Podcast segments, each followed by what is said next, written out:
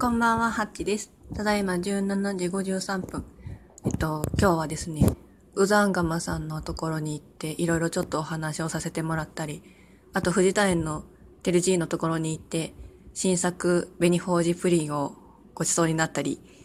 なんだろう、しがらきを一日楽しむ日になりました。はい。で、今日は、えっと、しがらき焼きを有名にしてくれた人っていうテーマでラレディオ、ラジオトークをしたいと思います。はい。私はしがらきでソフトコルギサロンを運営していたり、痛くない小顔術ですね。あとはお茶作ったり、しがらきのガイドをしたりしています。はい。で、あの、しがらき焼き、早速本題なんですけど、しがらき焼きを有名にしてくれた人、大きく二人いると言われていまして、まあ、あの、岡本太郎さんは、えっと、もそうなんですけど、なんかでも、どちらかというと、しがらき焼きを有名にしたというよりかは、えっと、なんかそういう感じじゃないなと思って、ちょっと二人にさせてもらったんですけれども、あの、一人は、そうですね、あの、千利休さん。あの、戦国時代の茶人さんですね。あの茶の湯を大成させて、お茶を極めたと言われる千利休さん。その方が、あの、しがらき焼きの茶器をあの見出して使ってくださったっていうところからなんだろうそのわびさびみたいな信楽焼の焼き締めですね。うん。あの、まあ、スカーレットの主人公であるキミコさんが目指したのも多分、キヨコ、キミコさんが目指したのも多分そのぐらいのその中世の穴窯のその焼き締めで、まあそのね、主人公の生き方のモデル参考になったと言われる小山清子さんも、中世、だから室町時代ぐらいの、あの、時の破片を拾って、その時の、あの、もの、焼き物を再現したいっていう思いでいろいろ穴窯を作って、焼き方を工夫してみたりっていうのをされてたんですけれども、ね、その頃の、そうです、その茶器を、その、千利休さんが重用してくれたことによって、その、なんだろう、わびさびといえばしがらき焼きっていう印象が、こうちょっと残っているんじゃないかなというふうに考えられています。そうですね。あの、千利休さん、まあ、歴史詳しい人とか好きな人とかよくね、名前が出てくるんですけど、織田信長に重用された茶人だったり、あとはあの、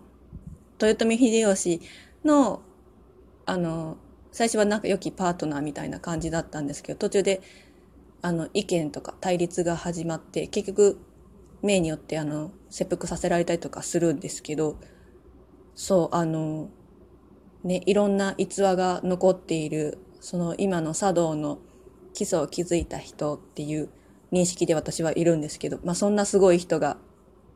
信楽焼を見出してくださったっていうのとあとあれですねあの信楽焼たぬきが有名なんですけどその信楽焼の狸を有名にしてくださったのが、あの、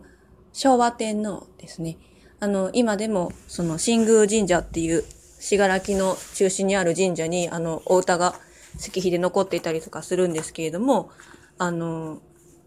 その昭和天皇行幸の際に、あの、沿道に狸の置物を飾ってお迎えしたところ、あの、すごく喜んでくださったっていうような逸話も残ってます。はい。あの、その光景を目にした昭和天皇が読んでくださった歌が、あの、幼時、厚めしからに懐かしも、しがらき焼きの狸を見ればっていう、こう、幼少の頃に狸をコレクションされていたみたいで、その、しがらき焼きの狸を見て懐かしく思い出されるっていうお歌をま、読まれたことが、あの、全国的に、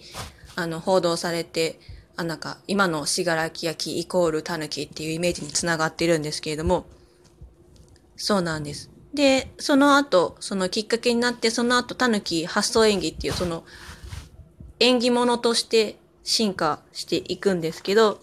なんかそれ、狸の発想演技っていうのも全部決まっていて、あの、狸が傘被ってるんですよね。なんか昭和の初めぐらいの狸は、あの、傘のところがこう縄が出ててこう前で結ぶようになってたりとかするんですけど、傘はあの思いがけない災難に備えるとか、お腹は冷静で大胆な決断。で、通い帳は、世当たりは信用が第一とか、あの、ね、金袋は、金銭の宝は大事に運用を、目は、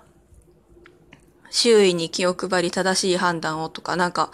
いろいろなんか言われはあるみたいなんですけど、あと顔はお互いに愛想よく、で、とっくりは人徳が身につきますようにってのと、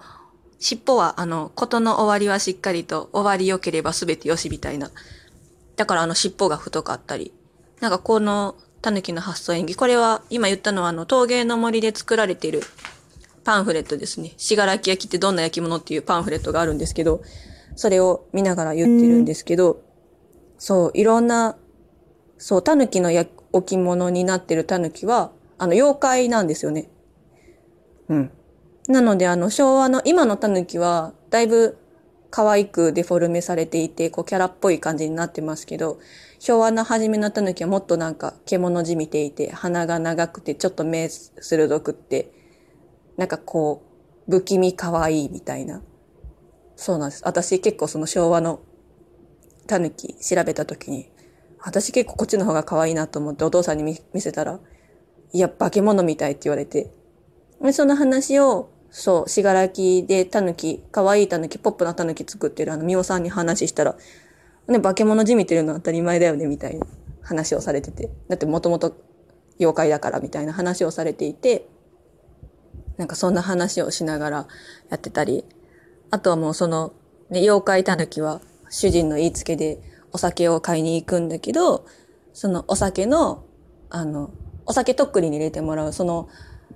なんですかね、どれだけ入れたか、マスでどれだけ入れたかとか、で、そのお金の付けが今いくらでっていうのをその通帳に書いてるっていうので、あの、